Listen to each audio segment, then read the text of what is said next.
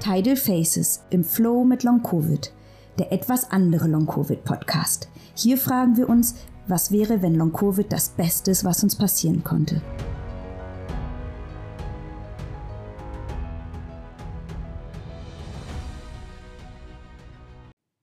Hallo zu einer neuen Folge von Tidal Faces im Flow mit Long Covid.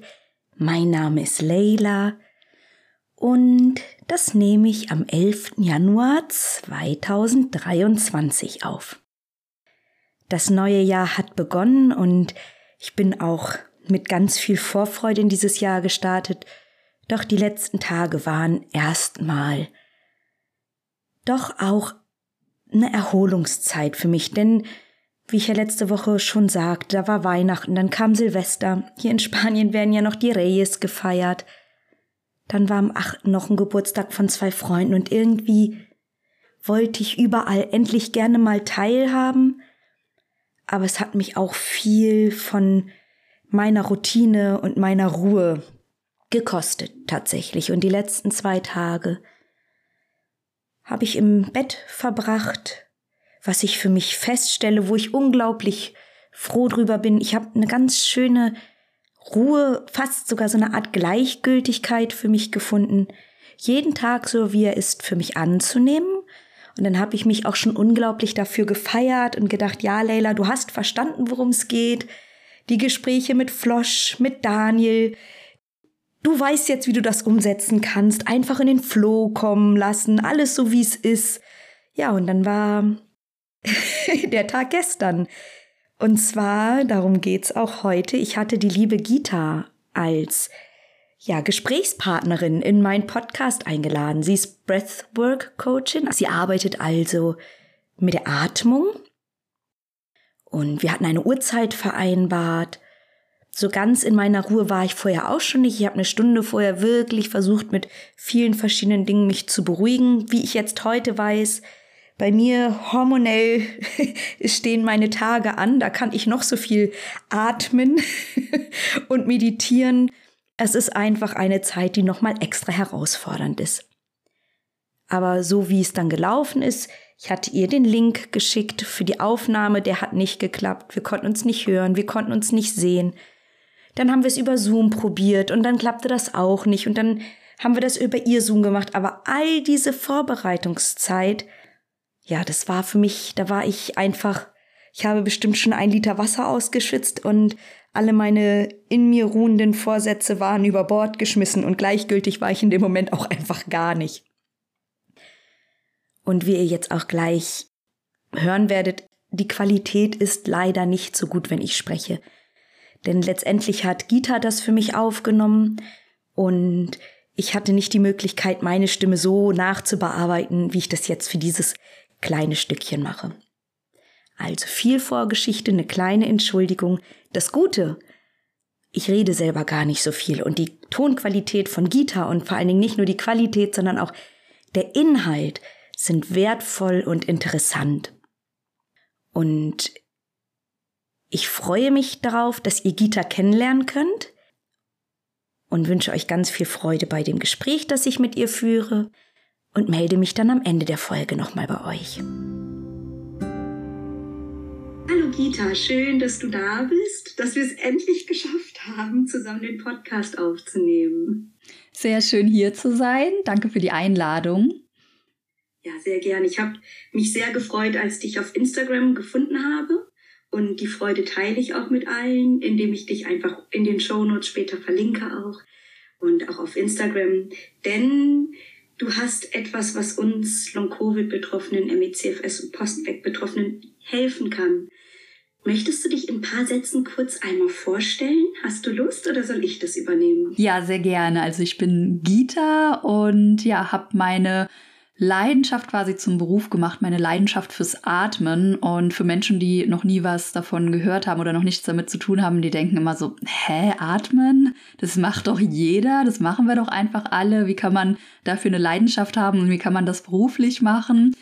Ähm, kann man. Und das Wichtige, was ich vorab sage, ist, wir atmen eigentlich alle falsch oder fast 95 Prozent in unserer Gesellschaft haben dysfunktionale Atemmuster. Und in unserer Gesellschaft kann man auch sagen, dass wir uns alle krank atmen. Und ich habe selbst ähm, eine lange Historie, ähm, da kommen wir bestimmt gleich auch noch drauf, wie man über die Atmung auch sein Nervensystem komplett dysregulieren kann und ja, was das alles so mit der Gesundheit machen kann. Und ja, vor ein paar Jahren habe ich mich entschieden, wie gesagt, als ich die Atmung für mich entdeckt habe, das ähm, hauptberuflich zu machen, weil das einfach so ein absoluter Schatz ist und eine Hammerressource, die aus meiner Sicht jeder, jeder Mensch einfach haben sollte, weil die kostet nichts, beziehungsweise es sind immer so einmalige Investitionen, das hat man für den Rest seines Lebens und wenn man richtig atmet oder mit seiner Atmung arbeitet, kann man sein ganzes Leben verändern, wirklich alle Bereiche. Und ja, dafür brenne ich. Das so ein bisschen zu meiner Person. Ich bin zu Hause momentan in Frankfurt, in Deutschland und in Costa Rica. Und genau, es ist schön. Ich werde gerade direkt von deiner Freude und deiner Leidenschaft fürs Atmen mit angesteckt. Ich freue mich richtig toll. Ich weiß zum Beispiel, dass ich wirklich schlecht atme. Das merke ich auch immer, wenn ich den Podcast aufnehme. Denn die meiste Nachbearbeitung geht dafür drauf, dass ich meine Atmung leiser machen muss, was sehr anstrengend ist.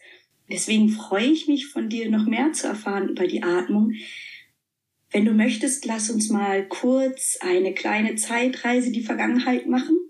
Und wann hast du das für dich entdeckt? Oder oft entdecken wir ja Dinge aus einer Notwendigkeit heraus. Wieso hast du deine Atmung ja für dich regulieren müssen, finden müssen? In welcher Situation warst du? Hm. Äh, bei mir ist das Spannende, ich bin das allererste Mal in Kontakt gekommen, ähm, eigentlich schon als Kind und Jugendliche, weil ich eine sehr ähm, eine therapeutische Mutter habe äh, und eine sehr spirituell aufgeschlossene Mutter und die hat mich sehr früh mit holotropen Heilatmen nach Stanislav Grof in ähm, Verbindung gebracht oder in Kontakt gebracht. Vielleicht kennt das die eine oder andere Hörerin. Mm, und ja, wenn man jung ist, findet man ja grundsätzlich alles blöd, was die Eltern machen oder peinlich. So war das bei mir natürlich auch. Ähm, und auch die Kurse, wo sie mich mitgenommen hat. Ich fand das okay, aber ja, in der Pubertät beschäftigt man sich einfach eher mit anderen Dingen. Und ähm, Genau, ich habe auch eine Zeit lang, beziehungsweise wirklich ein kurzer Zeitraum in der Pflege gearbeitet, also ein Praktikum war das. Und da habe ich auch schon viel über die Atmung gelernt bei Anstrengung. Also ich habe mit bettlägerischen Menschen gearbeitet und ähm, die Luft angehalten, wenn ich die hochgehoben habe. Also so ein Klassiker. Und da habe ich zum Glück auch schon ein bisschen lernen können, dass man das nicht macht und erstmal ein Bewusstsein dafür geschaffen. Und ja, ich habe dann später auch in Costa Rica eine wundervolle spirituelle Lehrerin getroffen, die halt auch viel mit Breathwork gemacht hat, also mit Atemarbeit, auch mit intensiven Atemtechniken, eben wie diesem holotropen Atmen beziehungsweise der verbundenen Atmung. Vielleicht hat das die eine oder andere schon mal gehört. Und ähm, damals war ich in so einer beruflichen Auszeit und auf Weltreise und habe alle möglichen Ausbildungen gemacht, also auch eine sehr intensive Coaching-Ausbildung und eben auch diese Breathwork Facilitator-Ausbildung. Und habe dann auch einfach so aus Interesse eine Yogalehrerinnen-Ausbildung gemacht, etliche Weiterbildungen, also auch in diesem Bereich ähm, Heilung durch Atmung, Pranayama etc.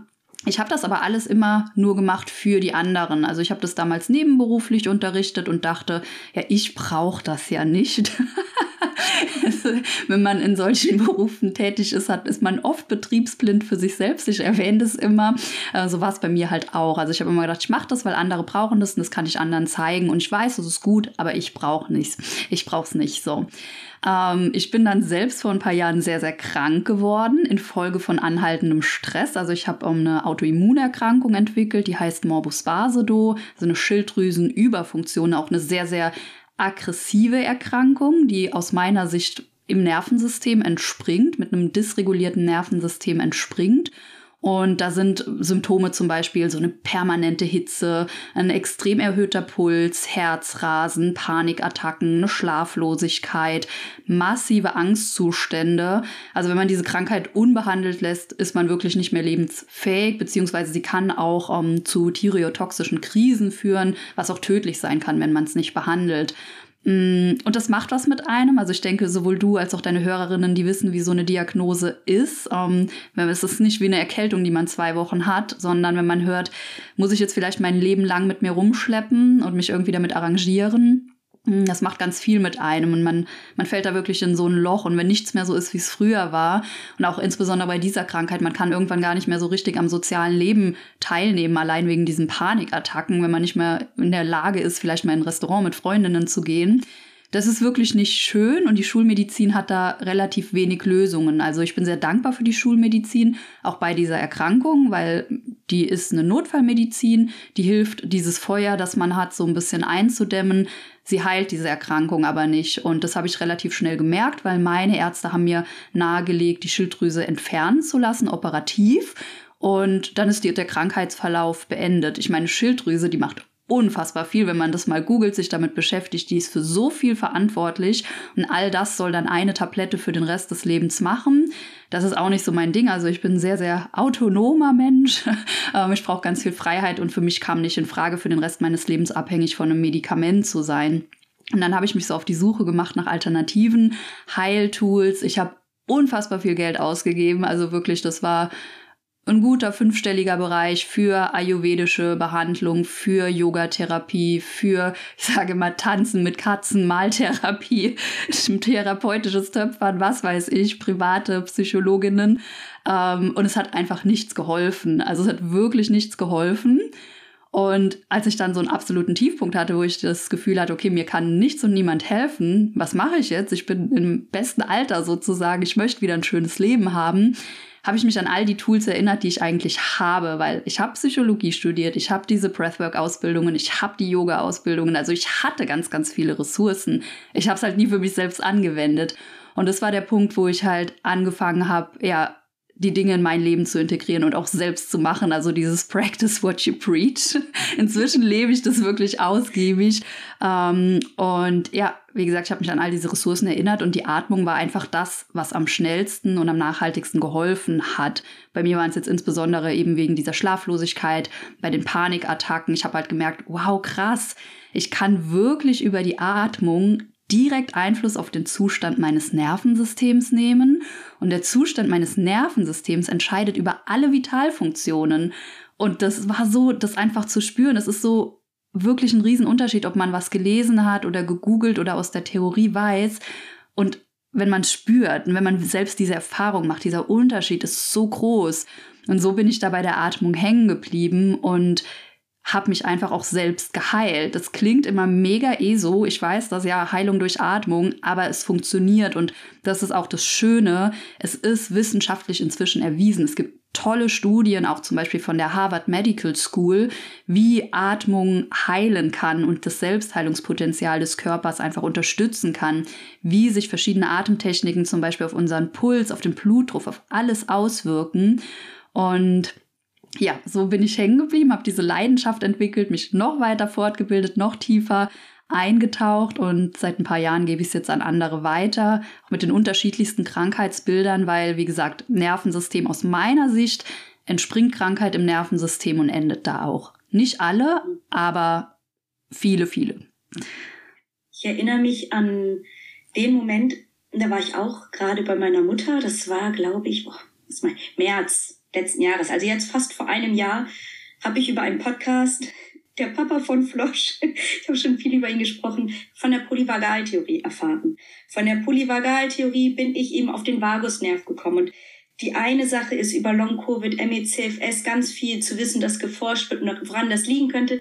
Alles schön, aber genau die ganzen Symptome, die du aufgezählt hast von Schlaflosigkeit, Kurzatmung, dieser erhöhte Puls, diese innere Unruhe, dann gibt es entweder diese Hitzewallung oder man friert. Also das eigene System, so wie du gesagt hast, ist dysreguliert. Und als ich davon erfahren habe, hat sich für mich alles nur noch drum gedreht, wie kann ich mein Nervensystem ihm helfen, sich zu regulieren. Denn eine Sache, wie du auch sagst, Tabletten können helfen. Ich habe ja medikamentös mich unterstützt, um erstmal eine Grundruhe reinzukriegen und jetzt dosiere ich sie langsam wieder runter. Aber diese Basis, die ich aufgebaut habe, die nehme ich, um wieder meditieren zu können, in meine Ruhe kommen zu können. Und ich bin da ganz bei dir. Also erstmal glaube ich auch, ich schaffe eher, mich selbst zu heilen durch einen gesunden Umgang mit mir und meiner Erkrankung oder meiner Genesung, in der ich mich gerade befinde, eher als dass mich da eine Tablette rausholt. Und vor allen Dingen, glaube ich, auch der Ursprung. Unsere Körper sind dafür gemacht, gesund zu sein. Irgendwas stört es, irgendwas kommt und deswegen können sie sich nicht selbst heilen. Aber über die Atmung, über unser Nervensystem oder die Atmung des Nervensystems zu regulieren, hilft den Körper, sich selbst zu heilen. Ich meine, was wollen wir eigentlich mehr? Wir müssen es nur wissen und lernen. Und fällt mir gerade spontan eine Frage ein. Wie wichtig ist es, selbst davon überzeugt zu sein? Oder ist das etwas, das probiert man und dann spürt man gleich den Unterschied? Das ist das Schöne, man muss davon nicht überzeugt sein, weil es wirkt einfach. Ich finde, das ist ein großer Unterschied zum Beispiel, ich sag mal, zu einer reinen Meditation. Ähm, das ist viel schwieriger. Also wenn ich jetzt zu einem westlichen Kopfmensch sage, setz dich mal zehn Minuten ähm, auf ein Meditationskissen und meditiere auf dein drittes Auge. Der würde schreiend rausrennen, der würde nie wiederkommen und es würde nichts passieren. Ich kann aber zu jedem westlichen Kopfmenschen sagen, Leg dich jetzt mal auf den Rücken, leg deine Hände auf den Bauch, verlangsame deine Atmung und atme einfach ein bisschen länger aus als ein. Das kann jeder. Und das hat ja einen körperlichen Effekt. Das heißt, man muss an nichts glauben. Es ist nichts Spirituelles, nichts Esoterisches. Es hat mit keiner Glaubensrichtung irgendwas zu tun, sondern es wirkt auf einer rein körperlichen Ebene. Nicht nur, es wirkt auch energetisch und mental, aber es wirkt einfach körperlich und dadurch passiert was. Und das merken die Leute halt sehr, sehr schnell. Also wenn man eine Atemsession mal mitmacht über eine Stunde, man merkt direkt was, egal wie dysreguliert man ist. Wenn man jetzt in einem extrem dysregulierten Zustand ist, es gibt wenige Fälle, die brauchen erstmal was anderes. Also da brauchst du vielleicht diese Feuerlöscher, Schulmedizin erstmal. Ähm, aber die meisten Menschen können das ähm, bedenkenlos machen, wenn es gut angeleitet ist. Und das ist einfach das Schöne. Ähm, und das macht es so viel einfacher, als irgendeine Manifestationsmeditation oder so. Also, wie gesagt, weil atmen tun wir alle und den Atem verändern können wir alle zu jeder Zeit, an jedem Ort. Das ist so die Superpower bei der Atmung. Ist das an sich, also was jetzt mich und auch die, die jetzt zuhören, so ein bisschen verbindet, ist natürlich unsere Belastungsintoleranz. Ich weiß nicht, inwiefern du Berührungspunkte, ich meine, ich hätte gehört, ne, du hast auch schon mit Long-Covid-Betroffenen gearbeitet. Ist das etwas, das auch anstrengend sein kann. Muss man dafür sitzen? Kann ich das auch im Liegen machen? Brauche ich ein Minimum an Belastungsfähigkeit oder ist das wirklich für jede Person gut geeignet? Es ist wirklich für jede Person gut geeignet. Um, bei einem krassen Zustand, sage ich jetzt mal, oder je nach gesundheitlicher Verfassung mit Long-Covid zum Beispiel, ist es super wichtig, dass man es wirklich gut angeleitet macht. Also, dass ihr bei jemandem seid, dem ihr vertraut und wo ihr wisst, der hat Ahnung von dem, was er da macht, weil nicht jeder kann alles machen und es gibt auch nicht die eine richtige Atemtechnik, die alle heilt oder so. Aber es gibt für jeden Menschen die richtige Atemtechnik. Und da ist es einfach so wichtig zu schauen, was braucht die Person gerade, was kann die Person gerade und wo setzen wir an. Also ich habe auch Menschen, bei denen starte ich mit zwei Minuten. Ich selbst bin vor ein paar Jahren mit zwei Minuten Atembeobachtung gestartet, weil mehr nicht möglich war. Ich bin morgens aufgewacht, der Puls war wirklich auf 180. Ich habe mein Herz hämmern gehört in der Brust ähm, ich hätte mich nicht hinsetzen können, eine halbe Stunde, um zu atmen und zu meditieren, weil man hat ja sowieso ein großes somatisches Bewusstsein, einen übertriebenen Fokus auch auf den Körper, wenn man krank ist. Und da kann das auch erstmal ein bisschen Unwohlsein hochholen. Und deswegen sage ich immer, es ist so wichtig, das begleitet zu machen. Aber man muss das nicht im Sitzen machen, man kann das im Liegen machen, man kann das im Gehen machen, man kann das auf dem Bauch machen. Es gibt Übungen in der Rückenlage. Insbesondere bei Long-Covid empfiehlt sich auch angelehnt, also mit dem Rücken an die Wand zum Beispiel. Um, zu sitzen und zu atmen. Aber da ist wirklich für jeden was dabei. Und wichtig ist auch, ähm, das haben mir meine Long-Covid-Teilnehmerinnen im Coaching-Programm rückgemeldet, dass sie zum Beispiel von Physiotherapeutinnen extrem ein bisschen so gehetzt und unter Druck gesetzt worden sind. Das war sicherlich gut gemeint, weil die das Beste aus denen rausholen wollten. Aber mir ist immer rückgemeldet worden, dass die Leute sich so wohl gefühlt haben, weil ich ihnen signalisiert habe, alles in eurer Zeit. Und wir haben nichts zu überstürzen. Und um diesen Druck mal rauszunehmen, dafür braucht es das. Also das ist ja auch so wichtig, weil Druck hat man genug, wenn man krank ist und Stress. Und man ist ja eh, man will so schnell wie möglich da wieder raus und so schnell wie möglich zurück zu einem alten Leben. Und da eben diesen Druck rauszunehmen, das ist ganz, ganz wichtig. Und klein anzufangen und wirklich angepasst, weil es ist so egal, ob man irgendwie im Lotussitz sitzt oder ob man beim Laufen atmet ähm, ob man liegt, es ist wirklich egal. Da gibt's für jeden wundervolle Übungen, also sowohl Körperübungen als auch die reinen Atemübungen. Wie schön. Ich hatte ja auch so eine ganz, ich war mal anfangs, als ich 2021 war ich in der Atemtherapie, in, bei der Physiotherapie. Die Übung, ich konnte die alle nicht machen und jetzt mhm. in der mhm. Physiotherapie auch nicht. Das war Atmung mit Bewegung der Weg dahin, ich war schon völlig fertig, ist tatsächlich auch meine Erfahrung. Ich bin jetzt bei einem ganz tollen Osteopathen. Und da muss ich nur durch die Nase einatmen, durch den Mund ausatmen. Und mehr will der gar nicht von mir. Und das darf ich sogar in meinem Rhythmus machen. Ja. Und auch da dauert das manchmal eine Viertelstunde, 20 Minuten, bis ich meinen Rhythmus gefunden habe, bis ich mich damit wohlfühle, weil jede kleine Anforderung von außen fühlt sich an, als ob ich jetzt einen Umzug stemmen müsste. Absolut da brauche ich wirklich richtig viel Zeit, um da reinzukommen. Und ich habe für mich selbst, ich folge dir ja auf Instagram, so bin ich ja auch auf dich zugekommen, schon die ein oder andere Übung gesehen, die du da auch anleitest, wo man ein bisschen sich Inspiration holen kann. Ich habe das auch mal umgesetzt und wir hatten da eingangs auch drüber gesprochen, was ich so schön finde, was uns wirklich auch verbindet, ist so dieser Ansatz, die Selbstwirksamkeit der Menschen zu stärken. Dass in dem Moment, wo ich merke, es geht mir nicht gut, ich weiß, es gibt kleine Werkzeuge, es gibt kleine Dinge, die ich tun kann für mich, auf die ich zurückgreifen kann, um selbst einen Einfluss darauf zu nehmen. Und da muss ich sagen, ist natürlich dein Ansatz mit der Atmung Gold wert, weil wie du gesagt hast, atmen tun wir immer, wir haben sie immer dabei. Und ich könnte mir auch vorstellen, selbst ich jetzt zum Beispiel, wenn ich im Meer bin, der Moment, wo ich nicht atme, wo ich unter Wasser bin, ist auch wieder eine Möglichkeit für mich, mich zu regulieren. Das ist so, das hilft mir persönlich immer ganz gut.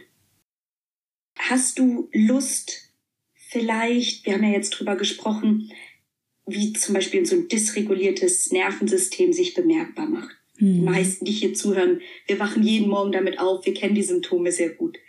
Wie kann ich feststellen, du hast gesagt 90 Prozent der Menschen? Mehr, ich würde sagen mehr? 95. 95 der Prozent der Menschen atmen sich quasi krank. Woran merke ich jetzt, ob ich vielleicht doch schon zu den 5 Prozent gehöre? Oder doch zu den 95? Wie kann ich das für mich feststellen? Ich fange mal mit den 95 an, weil sich viele Hörerinnen da bestimmt wiederfinden werden. Ähm, so typische Atemdysfunktionen sind zum Beispiel das Luftanhalten. Also da spreche ich aus Erfahrung, weil ich habe, bis ich wirklich tief ins Breathwork eingestiegen bin, mein Leben lang die Luft im Grunde angehalten aus verschiedenen Gründen. Das ist auch nochmal ganz wichtig. Wir tragen ja ganz viel mit uns rum. Also auch das ist inzwischen wirklich biologisch, naturwissenschaftlich erwiesen, dass der Körper wie ein Archiv ist. Der speichert alles, also all unsere Traumata. Und Trauma ist ein starkes Wort. Da denken Leute ganz oft, ähm, habe ich nicht, ich bin nicht, keine Ahnung, überfallen worden oder körperlich misshandelt worden. Aber Traumata sind sehr komplex und auch ein Trauma ist was sehr komplexes und die meisten von uns erleben im Laufe ihres Lebens größere oder kleinere Traumata. Und der Körper speichert das, also bis in, in die Zellen wird das einfach gespeichert und bleibt unverarbeitet. Und hinzu kommt auch, dass wir ja in einer Gesellschaft leben, ähm, in der es gar nicht so anerkannt ist, Gefühle zu fühlen und zum Ausdruck zu bringen. Und auch unprozessierte Gefühle bleiben im Körper und werden da archiviert. Und all das wirkt sich eben auf die Atmung aus. Und wie gesagt, dieses Luftanhalten ist so ein Klassiker, wenn wir irgendwann mal wirklich in einem Schockzustand war. Und das kann was sein, was wir als Kind erlebt haben, wo wir als Erwachsener sagen, okay, das war aber nichts Schlimmes, das war keine Gefahr. Wir haben es als Kind aber anders wahrgenommen und anders erlebt. Ähm, und das kann sich auswirken, dass wir permanent die Luft anhalten, wenn wir es gar nicht müssen. Zum Beispiel ein ganz bekanntes Phänomen ist die sogenannte E-Mail-Apnoe das Phänomen, wir tippen eine E-Mail und wir halten die Luft an, hatte ich auch jahrelang, als ich noch festangestellt gearbeitet habe. Also da kann man einfach mal drauf achten, mache ich das, halte ich die Luft an, wenn ich Auto fahre, wenn ich E-Mails schreibe, wenn ich am Handy bin, in welchen Situationen auch immer. Dann leben wir in einer Gesellschaft, in der größtenteils in den Brustkorb geatmet wird. Hm, Das heißt, wir atmen zu schnell, zu flach und zu kurz. Wir haben viel Bewegung im Brustkorb und im Brustkorb ist ja so das sympathische Nervensystem lokalisiert. Das heißt, wir haben eh schon alle unfassbar viel Stress heutzutage und wir befeuern das noch mit dieser Brustkorbatmung. Wenn wir nur in den Brustkorb atmen, wird auch unser Zwerchfell, der Hauptatemmuskel, nicht wirklich beansprucht. Und das ist aber so, so wichtig äh, für eine gesunde Atmung. Also, dass wir ein starkes, ein trainiertes Zwerchfell haben, das wir aktiv nutzen. Und ähm, auch weil du vorhin Vagusnerv angesprochen hast, unser Zwerchfell ist mit dem Vagusnerv verbunden. Das heißt, jedes Mal, wenn wir unseren unser Zwerchfell benutzen, was wir eigentlich mit jedem Atemzug machen, stimulieren wir damit auch den Vagusnerv. Also wie geil ist das denn? Das muss man sich mal reinziehen. Unser Körper, der ist so der Hammer. Und darauf verzichten wir halt. Also das geht flöten, wenn wir nur in den Brustkorb atmen. Und ja, wenn wir in dieser Stressatmung sind, ähm, ist der Körper eben auch, das ist noch evolutionär, da sind wir halt noch Höhlenmenschen. Der Körper ist auf Kampf oder Flucht vorbereitet und dementsprechend aktiviert. Das heißt, wir haben jede Menge Stresshormone im Körper, im Blut und Prozesse wie Libido, Verdauung wird, werden runtergefahren. Das brauchen wir ja nicht, um kurzfristig zu überleben die Wundheilung und all das, was wir nicht brauchen, um kurzfristig zu überleben, wird halt eingestellt. Also das ist wichtig, dass man sich das auch nochmal so bewusst macht. Und ja, da kann man auch mal drauf achten, wie schnell atmet man im Alltag, wo fließt der Atem hin. Bei einer gesunden Atmung haben wir eine Bewegung im Bauchraum, also der Bauch bewegt sich so. Mit der Einatmung wird er rund, mit der Ausatmung zieht der Nabel sich zurück.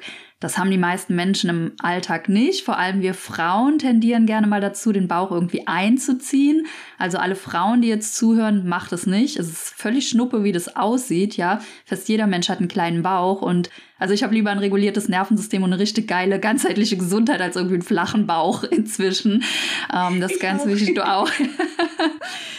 Genau, dass wir langsamer atmen, also das können die Leute sich jetzt mitnehmen. Langsamer atmen, gleichmäßiger atmen, also genauso lange ein wie aus. Eine schöne Bauchatmung und eine leise Atmung. Also vielleicht kennt ihr das, ähm, dieses ständige Gähnen, so ein bisschen Seufzen. Es kann auch eine Atemdysfunktion sein. Ein lautes Atmen, so ein Schnaufen weist auch auf ein dysfunktionales Atemmuster hin. Da waren jetzt viele Sachen dabei die erste Frage, die mir einfällt, weil das in der Physiotherapie auch gesagt wurde, zwischen Einatmen oder auch dieses Box Breathing, die machen oft Pausen dazwischen. Das heißt, wenn wir jetzt aber zu Hause, vielleicht hast du ja Lust, gleich ein oder zwei kleine Atmungen uns mal anzuleiten, soll ich flüssig ein- und ausatmen oder mache ich einen kleinen Stopp dazwischen? Im Alltag darf es fließen. Also im Alltag wollen wir mhm. keine Pausen, weil das ist auch so eine Atemdysfunktion. Wir atmen ein, halten und dann nur kurz aus. Genau, also der darf fließen. Ähm, Atempausen möchten wir nur, wenn wir es bewusst machen. Die sind sogar gut. Also auch bei Long-Covid Atempausen sind wirklich gut. Das ist ein gutes Atemtraining. Aber wie gesagt, es soll immer bewusst sein. Und bei dieser Boxatmung, die du vielleicht genannt hast, ist eine tolle Übung, also eine wundervolle, beruhigende Übung und die verbessert eben auch die CO2-Toleranz. Also es ist auch ganz wichtig, Atempausen sind toll, um, ähm, um die CO2-Toleranz zu verbessern. Je mehr CO2 der Körper tolerieren kann, desto stimulierter ist auch unser Vagusnerv. Wir wollen halt keine unbewussten Atempausen, also dieses Atemanhalten, ohne dass wir es wirklich mit einer Intention machen. Wenn du jetzt sagst, die Bauchatmung, ich hau hier jetzt alle, ich nutze das voll aus, Gita, dass du gerade da bist die Bauchatmung. Atme ich dann nur in den Bauch oder auch in den Bauch und in den Brustkorb? Das ist meine hm. erste Frage, weil ich da immer unsicher bin. Also grundsätzlich, das ist mir auch immer ganz wichtig, wir atmen ja nicht in den Bauch. Also der, das ist wirklich wichtig zum Verständnis. Manche Menschen und viele Menschen wissen das nicht. Der Bauch bewegt sich dadurch, wenn wir vollständig einatmen, bewegt sich das Zwerchfell nach unten und alle Bauchorgane bewegen sich nach unten und dadurch wölbt sich der Bauch. Es gibt da unterschiedliche Techniken. Also eine Technik, wenn wir jetzt von der reinen Bauchatmung sprechen, dabei kann man wirklich den Fokus nur auf den Bauch legen, was eine wundervolle Atemübung ist oder Atemtechnik ist, was wir auch im Alltag machen sollten, ist eine Bauchzwerchfellatmung. Das heißt, mit der Atmung, mit der Einatmung wölbt sich nicht nur der Bauch, sondern auch die Rippenbögen so ein bisschen nach außen und zu den Seiten ähm, diese Bauch-Zwerchfellatmung, die sollten wir eigentlich immer, immer atmen. Das kann auch irgendwann wieder Normalität werden, wenn man das regelmäßig trainiert. Die meisten Menschen haben das aber nicht. Und dann gibt es zum Beispiel ähm, die Mahat Yoga Pranayama oder vollständige Yoga-Atmung. Dabei atmen wir in den Bauch, in die Rippenbögen sozusagen und in den Brustkorb. Also da sprechen wir all diese drei Atemräume an. Und das ist auch eine Übung, die richtig, richtig toll ist bei ähm, Long-Covid, also die da wirklich sehr, sehr wirkungsvoll ist. Aber da, ich sag's gerne dazu, wirklich angeleitet machen und super achtsam, weil damit kann man sich überfordern. Das ist eine komplexe Atemtechnik oder eine ja, wie soll ich denn sagen, eine sehr wirkungsvolle, eine, was ist was Großes, kann man sagen. Sie ist einfach zu erlernen unter Anleitung, aber wenn man es irgendwie alleine macht oder mit einem falschen um, Leistungsanspruch, kann man sich einfach auch überfordern und das ist nicht Sinn der Sache. Aber wenn man die regelmäßig trainiert, wenn man es einmal drauf hat, sich hat zeigen lassen, dann sind die Wirkungen wirklich fantastisch. Weil das bringt so den Ausgleich. Und da ist immer die Frage, was möchte man erreichen? Also wenn ich jetzt wirklich so eine Parasympathikus-Stimulierung möchte, dann empfiehlt sich absolut eine sanfte Bauchatmung oder eben diese Bauchzwerchfellatmung. Wenn ich so, ja, Balance möchte, ähm, egal ob ich jetzt aufgekratzt bin oder in so einem Energieloch, dann ist diese Mahat Yoga Pranayama, also diese volle Yoga-Atmung, ganz fantastisch. Also das ist auch immer wichtig, sich wirklich zu fragen, warum möchte ich diese Atemtechnik machen? Was will ich denn erreichen? Und was möchte stimuliert werden? Es ist sehr gut, dass du das sagst, weil ich könnte mir vorstellen, dass doch viele so sind wie ich und sagen, oh, jetzt weiß ich alles, ich gucke mal schnell bei YouTube, das mache ich mhm. doch mal eben mhm. selber. Atmen kann ja nicht so schwer sein. Deswegen finde ich sehr schön, dass du nochmal darauf hinweist, dass es eine große Wirkung haben kann. Und alles, was eine große Wirkung haben kann, in dem Moment, wo wir es vielleicht nicht richtig machen, kann eben auch eine große Wirkung in eine Richtung entwickeln, die wir ja gar nicht möchten. Ja, absolut. Und man kann so viel falsch machen. Also ich bin ja eine absolute Gegnerin von ja, Atemtherapie oder auch Yoga auf YouTube. Ich meine, es ist schön, dass es irgendwelche Models gibt oder YouTuber, die sich darüber ihr Geld verdienen, vor allem die durch Werbung eigentlich ihr Geld verdienen, aber man hilft den Leuten nicht weiter. Und klar, man kann jetzt auch als Konsument denken, ähm, ja, das ist geil, das ist kostenlos, das mache ich, aber man kann sich selbst damit einfach viel mehr schaden. Zum Beispiel allein diese Ansage, ähm, jetzt atme mal tief ein. Was passiert in dem Moment? Die meisten Menschen machen das hier. Also die atmen viel zu betont, die Atmung stockt doch im Brustkorb, weil dieses tief einatmen ist halt meistens im Gehirn wirklich sowas was Aktives und das wollen wir ja eben nicht. Und ähm, bei diesen YouTube-Videos ist einfach auch also viel ja Falsches oder Missverständliches ähm, und es kann auch frustrierend sein. Also oder wenn man jetzt hört, atme mal in den Bauch. Die meisten meiner Coaches können das nicht. Also die sagen mir, der Atem kommt nicht im Bauch an. Und das ist auch völlig okay. Aber ich kann denen dann fünf Optionen nennen oder zehn oder 15, so viel wie sie brauchen, damit das passiert, damit die eine Bewegung im Bauchraum spüren. Dafür muss ich den Mensch aber kennen und sehen und wir müssen schauen, was passt, was passt nicht. Ähm, und all diese Tipps hat man halt nicht mit einem, also mit einem aufgezeichneten YouTube-Video. Ja. Ich merke selber, dass ich ich habe ja verschiedene kleinere Atemübungen, die ich für mich so am Tag mit umsetze. Unter anderem eben dieses Box Breathing. Mich stresst da, ich habe das anfangs, sollten das glaube ich immer nur vier Sekunden sein. Das ist viel zu langsam, schnell für mich. Ich mache das also genau wahrscheinlich falsch, aber vielleicht auch intuitiv richtig. Ich habe das so auf sechs, sieben Sekunden für mich gemacht. Und ich merke gerade selber, ich habe Atemübungen, von denen ich merke, dass sie mir sehr gut tun aber eben auch nicht immer. Und ich merke gerade ganz deutlich, Leila, da hast du aber auch gedacht, da hast dir mal schnell was beigebracht, wo es mit, mit Recht und Sinn eigentlich eine gute Ausbildung zu gibt und eben Menschen, die uns eigentlich dabei begleiten sollten. Also Gita, finde ich schon mal sehr gut, dass du mir da so die Augen geöffnet hast. Zu wissen, dass es der Atem ist, der eben ich mache hier so eine externe Vagusnervstimulation über so ein Vibrationsgerät und so binaurale Sounds. Das hilft mir sehr gut und dabei habe ich mir auch eine gewisse Atmung ja, angeeignet. Aber ich merke gerade, wir, wir kommen hier in ein ganz großes, weites, super interessantes Feld. Gibt es eine Sache, wo du sagen könntest, ach, das probieren wir jetzt mal, wir beide und vielleicht auch diejenigen, die gerade zuhören, aus, damit vielleicht jede Person für sich auch diese direkte Wirkung mal spüren kann oder geht es gar nicht so eben mal? Wie sieht es aus? Doch, das können wir gerne machen. Also, ihr könnt euch alle einfach mal, ganz egal wo ihr jetzt seid, ganz entspannt zurücklehnen. Also wenn ihr auf einem Stuhl sitzt, dann achtet darauf, dass die Füße den Boden berühren, dass der Rücken schön lang ist, die Schultern so nach hinten und unten gerollt sind. Ihr könnt euch super gerne auch auf den Rücken legen. Ist wirklich egal, ob ihr liegt oder ob ihr sitzt. Wie gesagt, wenn ihr sitzt, dann schafft so ein bisschen eine Stabilität nach unten und so eine leichte Aufrichtung nach oben. Und dann lasst alle mal den Bauch jetzt weich werden. Das spürt ihr schon. Gibt es da was zum Loslassen? Oder ist der Bauch schon entspannt? Oft, wenn wir sitzen, haben wir da so eine Grundspannung. Und erlaubt euch diese Spannung jetzt mal rauszunehmen. Ist egal, wie es aussieht. Und dann nehmt erstmal Kontakt zu eurem Atem auf. Nehmt mal wahr, wie der Atem gerade fließt, ob ihr überhaupt atmet, ob ihr die Luft angehalten habt. Und nehmt mal wahr, wo im Körper ihr den Atem spüren könnt. Es ist alles gerade okay, so wie es ist.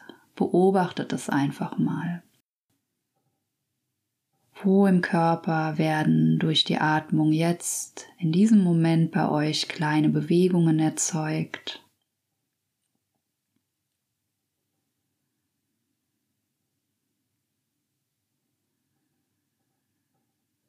Und nehmt für einen Moment in Stille einfach mal wahr, was es mit euch macht, wie sich das anfühlt, nur den Atem zu beobachten.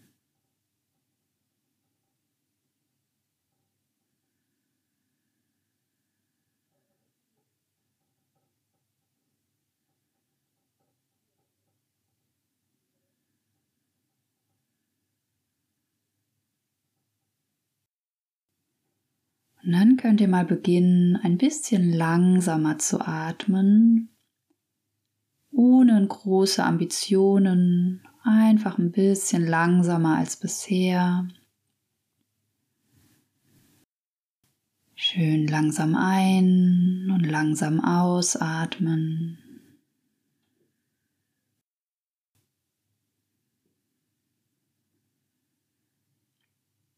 Wirklich hier mal das Tempo rausnehmen, entschleunigen.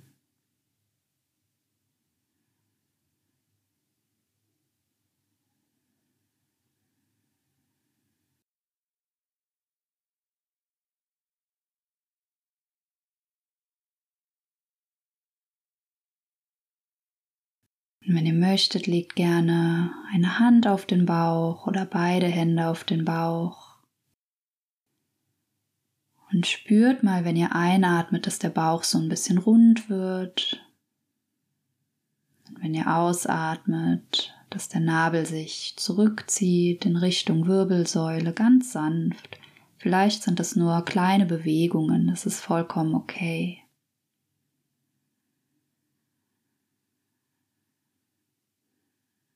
Folgt mit eurer Aufmerksamkeit diesen Bewegungen im Bauchraum noch für ein paar Atemzüge.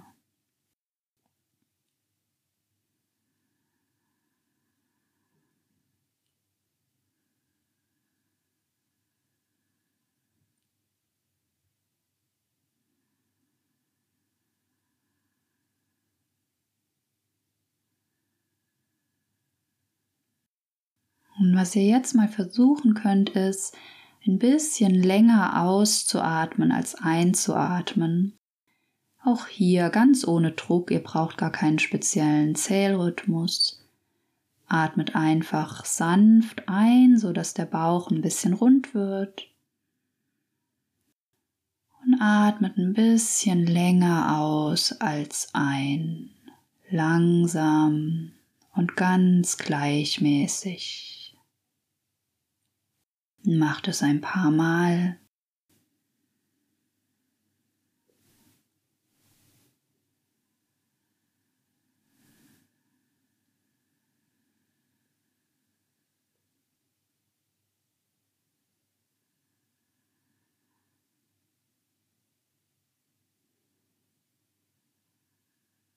Spürt weiterhin die Bewegung im Bauchraum sanft rhythmische Bewegung.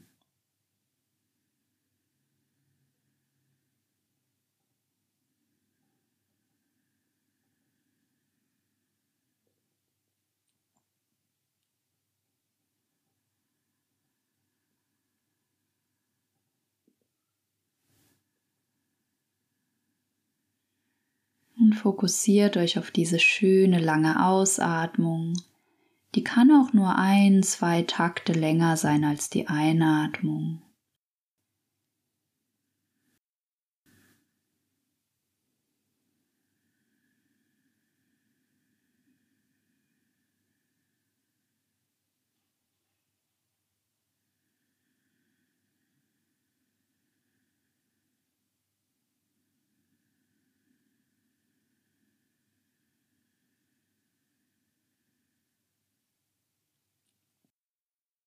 Seid ihr noch mal einen Moment ganz präsent, spürt euren ganzen Körper in diesem Moment, egal wie er sich gerade anfühlt.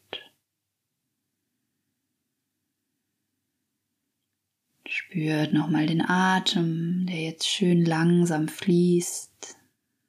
Schöne lange Ausatmung.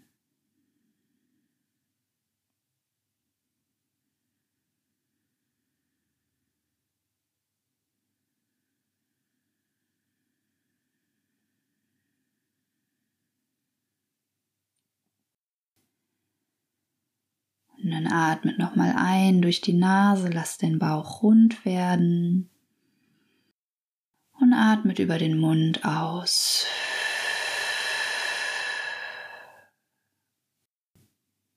Öffnet langsam die Augen, wenn ihr sie geschlossen hattet. Hm. Und nehmt mal wahr, wie es euch geht. Wie geht's dir nach dieser kurzen Übung, Leila? Ich bin sehr entspannt. Beim Start der Übung ist wirklich erstmal mein Bauch bestimmt fünf Zentimeter rausgeploppt. Das fand ich sehr interessant. Und ich fand ganz angenehm, dass es gar nicht zu viele Anweisungen waren. Ich musste nicht mitzählen. Ich hatte auch zu keinem Zeitpunkt das Gefühl, ich mache hier gerade vielleicht was falsch oder ist das nicht richtig, sondern ich war ganz präsent in dem Moment im Hier und Jetzt, also bei meinem Körper und habe das gespürt, aber ohne so einen Druck dabei. Es war sehr angenehm und ich fühle mich entspannt, ganz, ganz ruhig irgendwie. Ähm, ganz schönes Gefühl. Ich hoffe, den Zuhörenden geht es jetzt genauso. Das wäre mir ein Traum. Du hast eine sehr, sowieso sehr schöne und beruhigende Stimme auch. Du hast selbst auch einen Podcast, richtig? Hm. Genau, ähm, das wollte ich jetzt dazu sagen. Also es ist voll schön, dass es bei dir jetzt schon so gewirkt hat und ganz oft reichen, ich weiß jetzt, ich habe nicht auf die Uhr geguckt, es waren vielleicht drei, vier Minuten und oft reichen diese drei, vier Minuten, um uns ein bisschen zu erden, um einfach mal den Atem zu spüren, um uns selbst zu spüren und um ein bisschen ruhiger zu werden. Ganz wichtig, ähm, auch da gibt es wissenschaftliche Studien, der Körper braucht im Schnitt, ich betone das im Schnitt, so 10, 11 Minuten Atemübungen, bis wirklich ähm, messbar sich was verändert. Also diese paar Minuten Achtsamkeit es hilft wirklich für die Präsenz, um sich zu erden, um wieder bei sich anzukommen. Ähm, aber natürlich, je länger wir das praktizieren, desto wirkungsvoller ist das. Und auf meinem Podcast gibt es ganz viele ähm, angeleitete Atemmeditationen. Also da kann man gerne mal vorbeischauen. Und wenn es einem schwerfällt, wie gesagt, ich betone immer am Anfang, so ein Atemcoaching zu machen, weil da lernt man einfach nochmal so viel, auch diese Körperübungen einfach zur Öffnung zur, der, der Atemräume, zur Stärkung der Atemmuskulatur. Aber damit kann man anfangen. Also wenn man diese Übung einfach den Atem wahrnehmen, bisschen verlangsamen, Ausatmung ein bisschen verlängern, wenn man das mal vier bis sechs Wochen jeden Tag macht, ein paar Minuten, da erhöht sich schon die Achtsamkeit und da stärkt sich schon so die Verbindung zu sich selbst, die man ja verliert ganz gerne mal, wenn man so eine Diagnose hat. Es trennt einen ja von sich selbst so ein bisschen. Man fühlt sich so ein bisschen fremd im eigenen Körper vielleicht.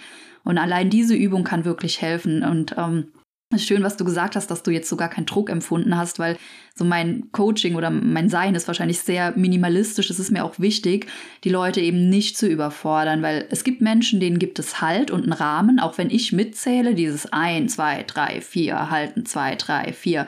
Für andere ist das purer Stress und da ist es einfach auch so wichtig, ähm, drauf einzugehen, weil Stress haben wir alle genug, Druck auch. Ähm, und es muss aber gar nicht sein. Also es soll, es muss niemand in irgendeine Schablone passen. Und beim Atmen, wie gesagt, alles, das darf was ganz, ganz Individuelles sein. Und es darf immer sanft sein. Das Atmen, das darf sich so schön anfühlen. Das ist ganz, ganz wichtig. Wenn jetzt ich oder eine andere Person Lust hätte, zum Beispiel so ein Atemcoaching bei dir zu machen, wie sieht das aus? Werden wir alle nach Costa Rica eingeladen? oder wie genau ist das in einer Gruppe? Ist das dann alleine? Wie könnte, wie sieht das aus? Welche Möglichkeiten bietest du an? Also das 1 zu 1 Coaching ist so ein bisschen um, mein Steckenpferd und mein Hauptjob sozusagen. Und das geht alles online, eben weil ich in Costa Rica, also ich habe in Costa Rica auch schon unterrichtet, aber um, das One-on-One, das sind größtenteils Menschen aus Deutschland, Österreich und der Schweiz. Um, und es funktioniert aber auch und es hat sogar Vorteile, weil die Leute sind in ihrem geschützten Raum, die sind zu Hause, die müssen nicht irgendwo hinfahren. Um, gerade wenn man krank ist, kann ja auch Straßenverkehr oder sowas total belastendes sein. Und ähm, genau, also man ist einfach so ja in seinem Safe Place zu Hause. Und in der Regel gehen die über acht Wochen, beziehungsweise ist immer der Start. Viele verlängern das. Und in diesen acht Wochen ähm, starten wir wirklich mit den Basics einer gesunden Atmung, weil wie gesagt auch ein gesunder Mensch in Anführungszeichen ähm, hat in der Regel keine gesunde Atmung und deswegen ist so der Start für alle gleich, also diese wirklich das, das Alltagsatemmuster zu verbessern und zu korrigieren. Und dann machen wir Übungen, die eben auf die Problematik der jeweiligen Person zugeschnitten sind. Ähm, ich habe einige mit Long-Covid oder auch mit Impfschäden. Ich habe viele mit Angststörungen, mit Panikattacken, mit chronischen Erkrankungen aller Art. Und wir schauen uns am Anfang halt die Symptomatik an, die die Personen haben. Und ich vermittel den Menschen dann ähm, ganz spezielle Atemübungen, die halt auf die Symptomatik zugeschnitten sind was sie dann auch jeden Tag ähm, für sich selbst machen können. Das ist ganz wichtig, wenn man so ein Atemcoaching macht. Wie gesagt, es dauert acht Wochen, das sind acht Stunden, einmal pro Woche eine Stunde. Und was dazwischen passiert, ist auch relevant. Also die Wiederholung ist einfach so wichtig fürs ganze System. Und genau, also die einzelnen Sessions bestehen immer aus ein bisschen Austausch, aus Körperübungen für die Atemräume und die Atemmuskulatur und hauptsächlich natürlich aus wunderschönen, sehr intensiven Atemtechniken, die ganz individuell abgestimmt sind. Sehr schön. Ich denke, da ist für viele, die jetzt zuhören, vielleicht wie auch für mich, auch zu wissen, dass schon andere mit Long-Covid oder eben Postweg oder mit Impfschäden zu dir gekommen sind, zu wissen, dass du bist eine weitere Möglichkeit, dass wir selber für uns eine Möglichkeit finden können, uns selbst zu heilen oder unserem Körper das zu geben, was er braucht. Da bin ich sehr, sehr froh, dass ich dich gefunden habe. Ich freue mich vor allen Dingen, dass du hier im Podcast eine Übung mit uns gemacht hast, ein bisschen erzählt hast, denn ich denke, für viele, die jetzt zuhören, ist das auch vielleicht nochmal ein ganz neues Thema. Es ist ja selten so, dass wir zu einem Arzt gehen und der sagt, an der Ernährung könntest du ein bisschen was verändern oder du könntest an deiner Atmung was verändern, sondern meistens geht's entweder um ein Medikament oder um, es tut mir leid, ich kann gar nichts für dich tun, geh mal woanders hin oder ist doch sowieso nur psychosomatisch. Und da wirklich so ein bisschen das breite Feld der Möglichkeiten vorzustellen. Ich bin, ich bin gerade so entspannt. Hm. Ich weiß gar nicht so richtig, was ich sagen soll, liebe Gita. Aber du hast ganz viel Schönes und Wichtiges gesagt und eben diese Selbstwirksamkeit, das ist so relevant und genau das können wir über die Atmung, weil wenn man sich ein bisschen mit dem Nervensystem beschäftigt und dem Zusammenhang mit der ganzheitlichen Gesundheit wirklich auf einer westlichen wissenschaftlichen Ebene, es ist keine Esoterik oder irgendwas fernöstliches für Leute, die da nicht so aufgeschlossen sind, dann merkt man einfach auch, dass man nicht ausgeliefert ist und das fand ich damals in der Krankheitsphase so relevant, weil für mich war es fast das Schlimmste, dieses Gefühl zu haben, ich bin komplett ausgeliefert. Ich bin diesen Krankheiten ausgeliefert und ich bin den Ärzten ausgeliefert, die keine Zeit haben und die sich ja gar nicht für mich interessieren. Natürlich nicht. Die haben tausende Patienten jede Woche. Und da einfach zu checken, ich brauche das gar nicht. Ich bin nicht abhängig, sondern ich kann zu einem großen Teil selbstbestimmt meine Gesundheit in die Hand nehmen und meine Heilung in die Hand nehmen. Und ich kann mir diese Kontrolle ein Stück weit über mein Leben wieder zurücknehmen. Und das macht so viel aus. Allein dafür lohnt es sich, ähm, da mal hinzuschauen oder sich mit der Atmung zu verbinden. Mhm. Weil das macht so einen Shift einfach aus, dieses Mindset. Weil wenn wir das Gefühl haben, wir sind ausgeliefert, dann werden wir japanisch und wir sind völlig dysreguliert und wir sind in einem permanenten Fight or Flight oder in einem Freeze-Modus, auch richtig, richtig schlimm. Und dann können wir nicht heilen, dann ist der Körper nicht für Heilung ähm, eingestellt. Aber das zu verstehen und jeder Mensch kann sich diese Kontrolle ein Stück weit wieder zurücknehmen. Natürlich gibt es in einem Krankheitsverlauf auch immer Dinge, die wir nicht kontrollieren können, aber auch da hilft uns die Atmung, in die Akzeptanz zu gehen und damit besser klarzukommen. Das merke ich bei mir auch. Ich bin im Moment an einem Punkt, wo ich sage, ich muss gar nicht mehr alles kontrollieren. Jeder Tag, so wie er kommt, ist der schönste Tag, wie ich ihn erleben kann. Und ich nehme ihn so an, wie er ist. Und das schenkt mir gerade eine ganz, ganz große Ruhe auch für mich und nimmt so ein bisschen Druck für mich raus. Das ist noch ganz neu. Das habe ich erst seit vier, fünf Tagen. Aber das ist so super. Ja. Weil du wirst merken, dass du dadurch unfassbar viel Energie sparst. Denn dieses Ankämpfen gegen so eine Diagnose oder gegen einen Zustand, das frisst ja auch unfassbar viel Energie, die wir ja brauchen, um zu heilen.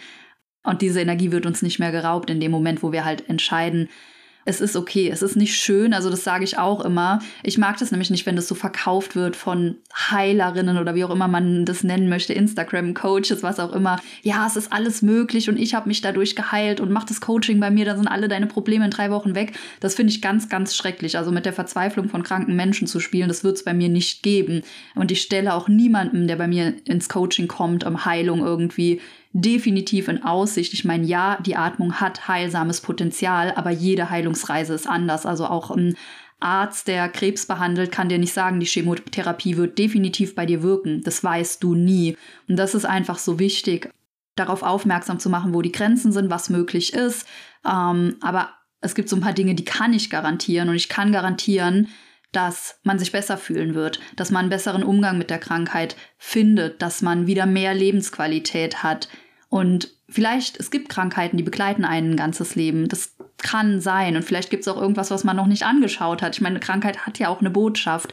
Aber man kann auch mit einer chronischen Krankheit zum Beispiel wieder ein schönes Leben haben. Das ist mir so wichtig, das zu vermitteln. Das ist ein wunderschönes Schlusswort. da mag ich gar nichts weiter zu sagen. Liebe Gita, gibt es noch etwas, was du gerne mitteilen möchtest? Hm, vielleicht für die Hörerinnen fangt einfach mal an. Also wenn ihr neugierig seid, dann sowieso. Wenn ihr ein bisschen kritisch seid, dann auch sowieso. Wenn ihr denkt, für sowas habe ich keine Zeit, dann ähm, meldet euch unbedingt fürs One-on-One-Coaching bei mir. Dann habt ihr es nämlich ganz doll nötig. Und fangt einfach mal an. Wie gesagt, ihr müsst da nicht viel Zeit und nicht viel Geld investieren, sondern Nehmt einfach mal als allererstes, wenn ihr morgen aufwacht, euren Atem wahr. Bevor ihr aufs Handy schaut, bevor ihr das Licht anmacht, Bleibt nur eine Minute oder 30 Sekunden im Bett liegen und spürt mal euren Atem. Und vielleicht, wie wir es jetzt in der Übung gemacht haben, verlangsamt den ein bisschen, spürt die Bewegung im Bauchraum und fangt einfach mal damit an. Und dann geht Schritt für Schritt weiter. Macht mal eine Atemmeditation auf meinem Podcast oder kommt mal in einen Kurs. Ich habe mittwochs ähm, einen Gruppenkurs, also der offen ist, da kann man immer spontan dazukommen. Und beschäftigt euch ein bisschen mit dem Nervensystem weil das muss sein auf jedem Heilungsweg. Das muss einfach sein. Es ist ein essentieller Part. Also wir können so viel, wir können vegan und glutenfrei uns ernähren, wir können innere Kindarbeit machen, wir können Maltherapie und Tanzen mit Katzen, was weiß ich, machen. Es wird nichts bringen, solange wir falsch atmen. Also solange wir zum Beispiel eine Stressatmung haben, ist all das andere ähm, fast umsonst. Es ist wirklich so. Wir atmen uns krank, wenn wir falsch atmen. Und wie gesagt, es ist die Grundlage von allem anderen und gibt uns einfach so viel ja, Selbstliebe, Kontrolle wieder zurück und selbst äh, einfach dieses Gefühl, selbst wirksam zu sein, gibt es uns zurück. Ich finde unglaublich schön, deine Leidenschaft dafür so zu spüren. Das ist ganz toll. Liebe Gita, ich freue mich, dass du die Zeit gefunden hast, heute mit mir dieses Gespräch zu führen. Ich freue mich, dass wir, wenn auch nur kurz, uns kennengelernt haben. Ich nehme deine Einladung nach Costa Rica unglaublich gerne an. Sehr gerne. Ich habe da eine wunderschöne Örtlichkeit. ähm, sehr, sehr gerne. Also wenn du dort bist, wie gesagt, ich habe da auch schon unterrichtet. Ähm, und ja, wenn du da bist, melde dich. Schöne Zeit zurück in Deutschland, in Frankfurt. Genieß die Kälte, lange wirst du wieder nicht mehr haben. Zum Glück, ja. Und ganz, ganz, ganz vielen lieben Dank für dieses hilfreiche, interessante und wirklich auch praktische Gespräch. Danke dir von Herzen dafür. Sehr gerne. Danke dir für die Einladung und auch für diesen Podcast. Also deine Mission ist auf jeden Fall Mega, mega wichtig und ja, super, dass du da so viel Liebe und Herzblut reinsteckst. Man merkt es auch bei dir. Dankeschön. Also dann hoffentlich bis bald mal. Bis bald.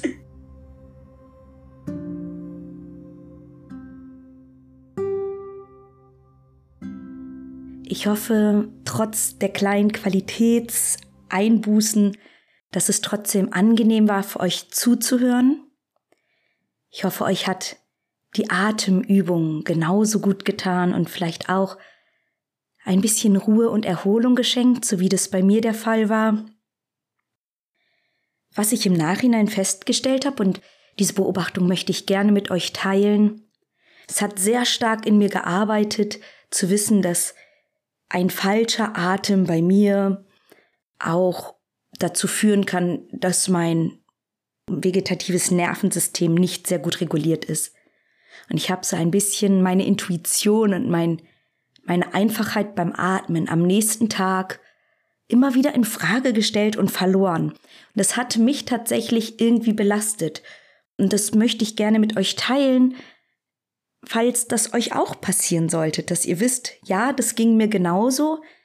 Auf einmal habe ich erfahren, dass ich ein unglaublich großes Potenzial habe, mir in meiner Heilung zu helfen, aber genauso kann es eben dazu führen, dass mir das auch nicht gut tut. Und mich da so viel mit zu beschäftigen, hat immer wieder mein Atem oder meine Atmung irgendwie durcheinander gebracht. Aber es ist interessant gewesen, denn mir zeigt das auch, dass da für mich noch ganz viel Arbeit liegt. Und die Atmung ist definitiv etwas, womit ich mich noch intensiver und eingehender beschäftigen möchte. Nicht auf YouTube. das habe ich gelernt. Ich werde mal sehen, in was für einem Rahmen ich das für mich nutze, aber ich nehme euch auch auf diese Reise mit und werde euch dann auch berichten. Nur, das war mir irgendwie wichtig, euch noch, ja, vielleicht mitzugeben auf den Weg. Das sind alles Ideen und Erfahrungen von anderen Personen und wir haben unsere eigenen Erfahrungen und unseren eigenen Umgang. Und allzu schnell lasse ich mich auch dadurch stressen, dass ich denke, das hätte ich jetzt noch machen sollen oder das hätte ich besser tun sollen. Und nein, genau so wie wir das machen, machen wir es genau richtig. Wir geben jeden Tag unser Bestes. Das, was wir gerade können, machen wir. Und wenn ich mal einen ganzen Tag eben nicht gut atme, dann ist das auch so. Dann kann ich darauf achten und kann irgendwie schauen, dass ich das vielleicht für mich ein bisschen mehr wieder ins Fließen bringe und ein bisschen mehr Ruhe reinbringe. Aber ich bin im Moment wirklich auch schnell, mir geht im Moment sehr vieles sehr schnell sehr nah. Und das ist natürlich für mich immer wieder ein Zeichen, dass ich gut auf mich achten sollte. Da könnte sonst ein kleiner Crash, eine kleinere Verschlechterung wieder anstehen. Und wie immer bei uns Frauen, ganz so in der Hand haben wir es nicht. Die Hormone spielen da immer noch mal quer mit rein. Ich freue mich, dass Gita da war, dass sie ihr Wissen mit uns geteilt hat, diese schöne Atemübung mit uns gemacht hat. Ich verlinke in diesen Show Notes alle Kontakte, wie ihr zu Gita finden könnt, wenn ihr denn das gerne möchtet. Und an dieser Stelle möchte ich mich gerne auch für die ganz lieben Bewertungen bedanken für den Podcast. Habe ich mich sehr drüber gefreut. Für diejenigen, die das noch nicht gemacht haben, sehr gerne auf Spotify könnt ihr fünf Sterne vergeben. Bei Apple Podcast und Google Podcast könnt ihr eben wirklich auch eine schriftliche Bewertung abgeben. Und bei YouTube gerne Daumen hoch, die Glocke, ach, ihr wisst, wie es geht. Ich freue mich und das ist, wie gesagt, auch immer für alle anderen ein Zeichen, dass es sich lohnt, mal reinzuhören. Da würde ich mich über eure Unterstützung sehr, sehr freuen. Teilt auch gerne meine Podcast-Folgen. Gerne in den Facebook-Gruppen. Ich selbst kann und darf das nicht machen, weil das dann so eine Eigenwerbung wäre. Und dabei wäre es doch so schön, wenn mehrere zumindest von der Möglichkeit erfahren. Und jetzt an dieser Stelle möchte ich euch eine ganz, ganz schöne Woche wünschen. Und ich habe auch diese Woche keine Frage für euch, nicht weil mir keine Frage einfällt, sondern im Moment habe ich das Gefühl, es ist auch schön, wenn wir uns einfach mal ein bisschen Ruhe schenken. ein bisschen freie Zeit. Wir geben so viel. Wir machen so unglaublich viel. Es ist auch gut, mal nichts zu tun. Ganz viele liebe Grüße und wenn ihr mögt, hören wir uns nächste Woche wieder. Das war Tidal Faces und wir freuen uns darauf, uns nächste Woche wieder fragen zu können, was wäre, wenn Long Covid das Beste ist, was uns passieren konnte. Und bis dahin wünschen wir euch eine wunderschöne Zeit.